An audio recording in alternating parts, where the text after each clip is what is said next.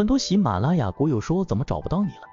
加不上了，怎么才能加入圈子？系统学习缠论完整版专栏，这里告知一下，我现在用的是 HKK 六一二八，接下来可以听一下今天音频讲解。因为我们知道缠论里面的核心，再给大家回忆一下，缠论其实最主要的核心就是我们有一个完整的系统，在不同的级别当中去了解一个个股、一个标的，或者说一个事物的发展，它的整个从小级别到大级别里面的量能叠加、量能堆加，然后发生背驰再衰竭，由小到大，再由大到小的一个完整过程。这对于交易也好啊，或者说是对于很多事物发展的研判也好，它是一个很重要的一种模型。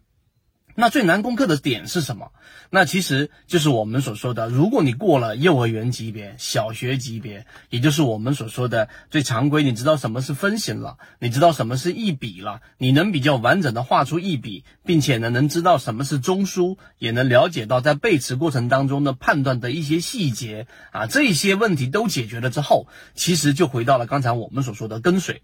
第二点，跟随当中，其中最有。呃，这个挑战性的地方就是你跟着跟着跟着你就跟丢了，大家应该可以回忆啊，跟丢的过程当中，你就会过多的走两个极端，什么极端呢？第一，有一种极端是只看超大的级别，那我看年线级别，现在属于一个底分型，那好，这样的标的我一直拿着。实际上，由于你处于极大的级别的时候，你实际上对于波段，对于一个标的的起爆点这些关键词，这些关键能力，你是没办法掌握的。因为你只有拿一年、一年、一年的这一种周期来去做判断的话，就会逐步的走向中线和长线，这是一个极限。另外一个极限呢，就是你的操作级别当中，由于你总是在看小级别，十五分钟级别出现了背驰了。三十分钟级别出现了背驰了，但是你却忽略掉了在日线级别上它的趋势没有发生任何的问题。不断的给大家在小级别里面，在十五分钟级别里面做过拆分，其中我们摘取一个片段来告诉给大家，跟随这样的妖股不被甩下车的核心，就是我们发现啊，你在仔细去看它的十五分钟级别，每一次出现调整，它都是出现顶底分型的这种切换，而且整个切换的中轴。它根本就是在前面那一个上涨的那一笔或者那一个阳线的中轴之上，我们给大家讲过非常详细的这种强势形态的这个视频。那这个就是一种特别的强势，这是其一。其二，每一次十五分钟级别，十五分钟级别里面，它的第二天的一个开盘，全部都是在强势的中轴，也就是说这个阳线的中轴之上，在上面去进行争斗。所以这种呢，又是另外一种大概率的洗盘。所以，当日线级别，我们不用到周线级别，日线级别上都没有发生任何的这一种啊，我们所说的卖点信号，在缠论当中 卖点信号，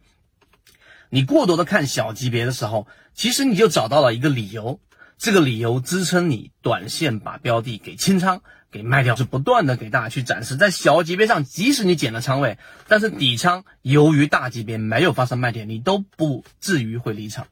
所以这是我们在一直演示的一个跟随的过程，就像一个老猎人带着小猎人啊，或者是初入的小白猎人，然后呢去跟随着一个大的猎物，在中途当中你会受到很多的阻碍和很多的这种具有诱惑性和屏蔽性的信号，让你放弃跟跟踪这个大的猎物。但实际上呢，真正的老猎人他知道他有把握能够在一定的概率上捕获到这个大的猎物。那这里面就出现了两个明显的分歧。那你如果捕获到了这个大的猎物，你捕捉上这一种大的猎物，你的冬天啊，这个季度，这个寒冷的冬季，你都可以度过。而如果你中途当中又切换到了，哎，我拿到了一部分利润啊，可能斩获掉了它的一部分的这一种利润，我去切换到去追逐另外一个，我们说这个丛林深处的麋鹿，